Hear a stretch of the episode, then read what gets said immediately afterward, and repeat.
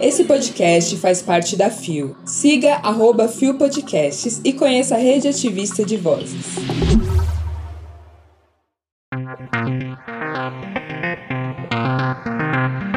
Sino Corno morre aos 56 anos.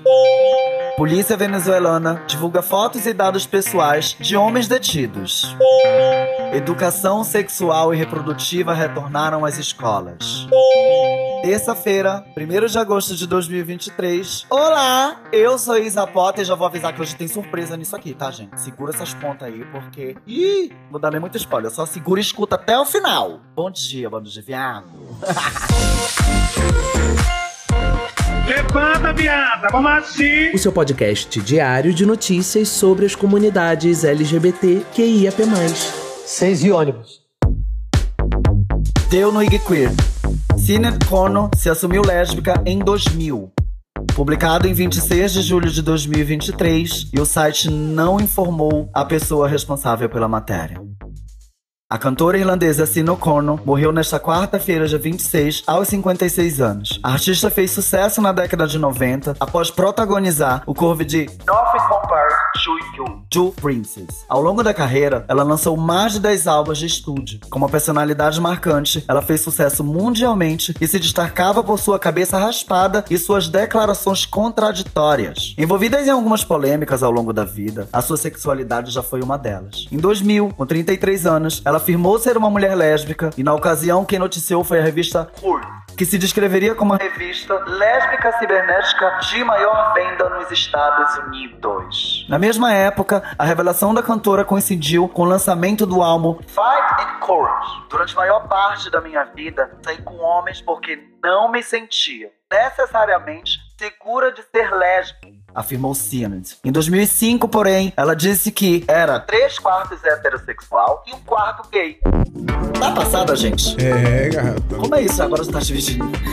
Ai, meu Deus, olha, sinto muito com a morte dela. A cantora era uma cantora muito de sucesso. A gente sabe, a gente, quem conhece a história dela, entende que ela teve diversas problemáticas. Foi uma perda grande para o mundo artístico e pra comunidade LGBT também, né? Porque se tem uma coisa que a mulher sofreu, gente, foi isso, porque a vida dela deu uma encaixada depois que a mulher falou que ela era sapa. E aí vocês já viram, né? LGBT sofre. Eu tô cansada! LGBT não tem um dia de paz. Imagina em países como a Irlanda, que é um país completamente é, religioso também. Como que não foi pra ela? Que Deus a tenha, né, gente? É que a Deus a tenha e, os- e- e os orixás receberam ela da melhor maneira. Foi uma perda muito grande. Deu na Folha de São Paulo. Venezuela prende 33 pessoas LGBTQIA+, que estavam em sauna e movimento reage. Publicado dia 27 de julho de 2023, e o site não informou a pessoa responsável pela matéria.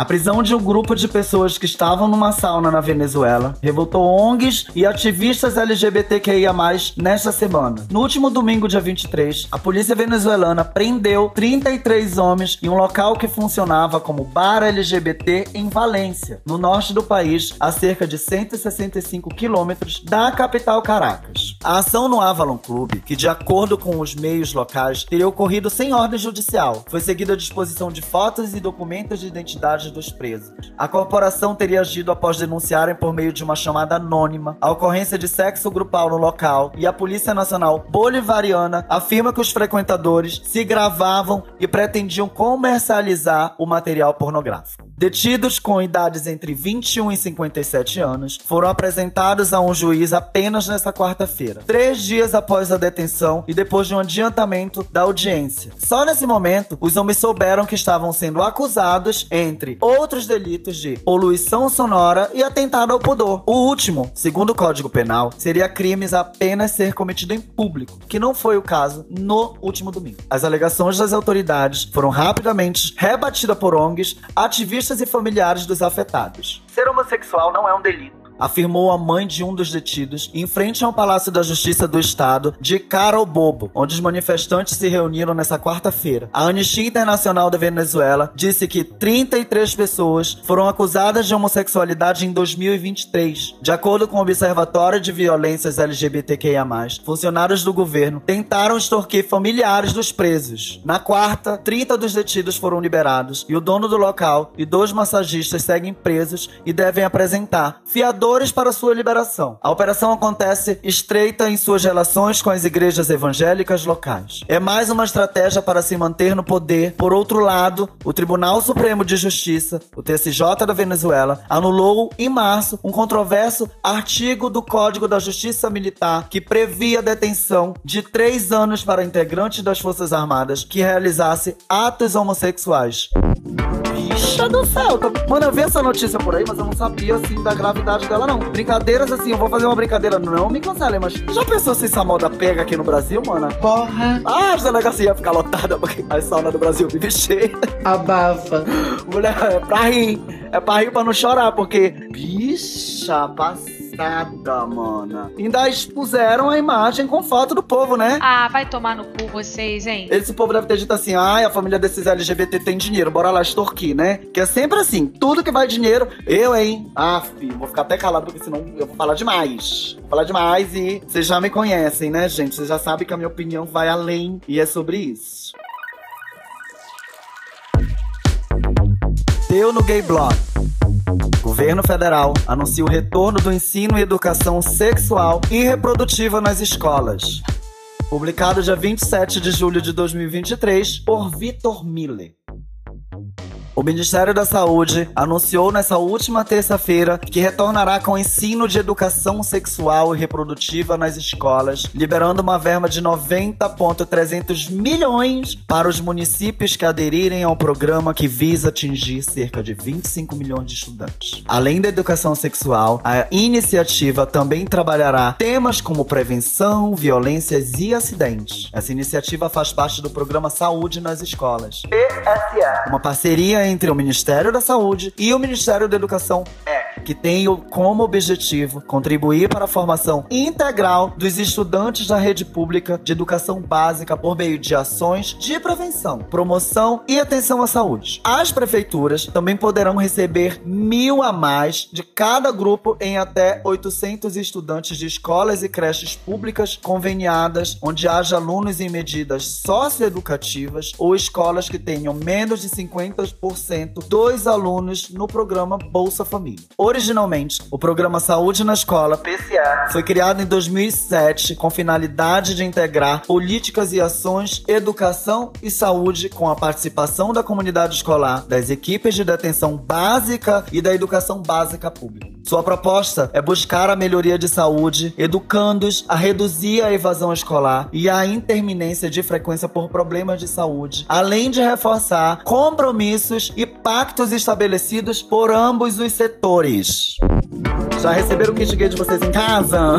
A época do kit gay chegou, faz o L.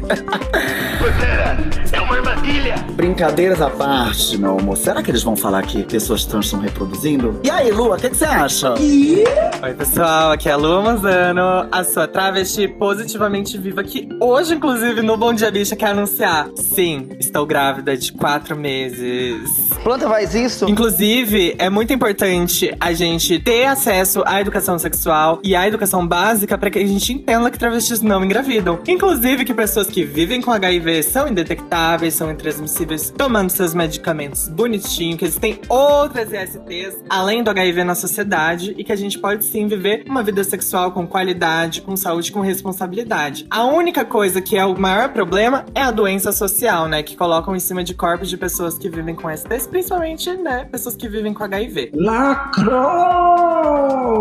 Então, parabéns, Gov, parabéns, Mac. Tomara que a Unides também é, olhe para as travestis, né? Que ainda não estão olhando direito, mas vão olhar. E quero agradecer a Isa Potter por esse momento maravilhoso para dar um kkk na sorofobia. E também cobrar, né? Porque saúde coletiva e sexual é uma responsabilidade nossa. Não é uma responsabilidade, assim, do governo, já que a gente tá vivendo com o nosso corpinho. Que bom que o governo tá educando a gente. Vai ser melhor ainda quando quando você ir atrás da sua informação também. Perfeito, querida, porque não é só na escola que a gente pega informação, tá? O Google tá aí. E eu espero que essas famílias aí não venham reclamar que tá tendo educação sexual, dizendo que vai virar todo mundo viado, sapatão e travesti, porque não é sobre isso. É sobre educação para combate de doenças, infecções e outras coisas mais que a gente sabe que com uma base escola boa, as coisas podem melhorar. Então se informe, querido. Chegamos ao final de mais um Bom Dia Bicha. Eu espero que vocês tenham gostado dessa surpresa, que hoje a gente veio com uma dose dupla de travas aqui nesse rolê. Babado, maravilhoso, amei. Esse encontro já tava. No, aliás, não tava nem marcado, mas eu vim pra cá, a cabeça criativa, que travesti é criativa, gente. Sabe? Travesti tão criativa. E aí eu falei, já vou pegar a luz, já vou fazer isso aqui. E é isso, gente. Espero que vocês tenham gostado do programa de hoje. E a gente vai te ver na próxima semana. Dá beijinho, Lua. Eu quero dar um grande beijo e pedir para que vocês sigam a gente nas redes sociais e deem parabéns no nosso aniversário, que é esse mês. Então a Lua tá estreando esse Bom Dia Bicha junto com a Isa, porque é o nosso mês de agosto. Vai lá soprar canela na sua Da casa. Pixie. Da Pixie. Você tá pensando o quê? Que travesti é bagunça? O Bom Dia Bicha tem identidade visual, edição e produção de Rod Gomes, idealização de GG, pesquisa e roteiro de Zé Henrique Freitas, que também apresenta juntamente com Engrosson da Silva, Bia Carmo, Gabi Van, GG, Isa Potter, minha filhinha Lua Manzano e Rod Gomes. O programa integra a Fio Podcasts. Conheça os outros programas da Rede Ativista de Vozes e não deixe de nos visitar e de nos seguir nas nossas redes sociais. Os links para as redes e para as matérias que você ouviu nesse episódio estão na descrição. E lembrando que amanhã tem mais um Bom Dia Bicha com a minha querida. Lua Manzano. Olha que chique. Até amanhã, gente. Um beijo.